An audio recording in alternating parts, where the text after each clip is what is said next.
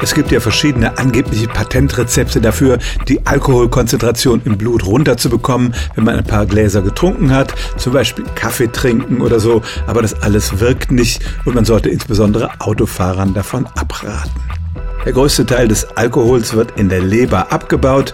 Die muss einfach ihren Job tun und es ist kein Mittel bekannt, wie man diese Lebertätigkeit irgendwie beschleunigen kann. Aber auch die Nieren sind am Alkoholabbau beteiligt und auch die Lunge. Das ist der Grund, warum wir eine Alkoholfahne haben, wenn wir getrunken haben. Und diese Lungentätigkeit, die können wir durchaus beeinflussen. Wie macht man das? Das einfachste Mittel ist es zu hyperventilieren, also schnell und heftig ein- und auszuatmen. Der Nachteil dabei ist, wenn man das eine Weile macht, wird einem ganz schwummrig und man kann sogar in Ohnmacht fallen.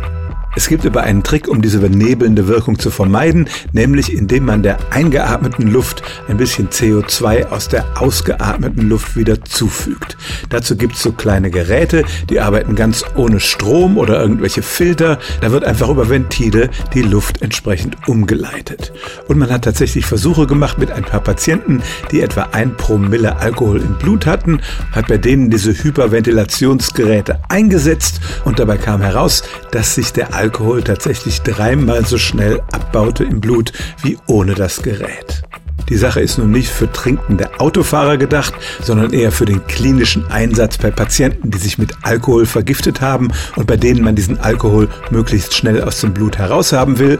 Aber wer weiß, vielleicht kommt ja irgendwann ein Gerät auf den Markt, mit dem auch Laien ihren Blutalkohol schneller abbauen können.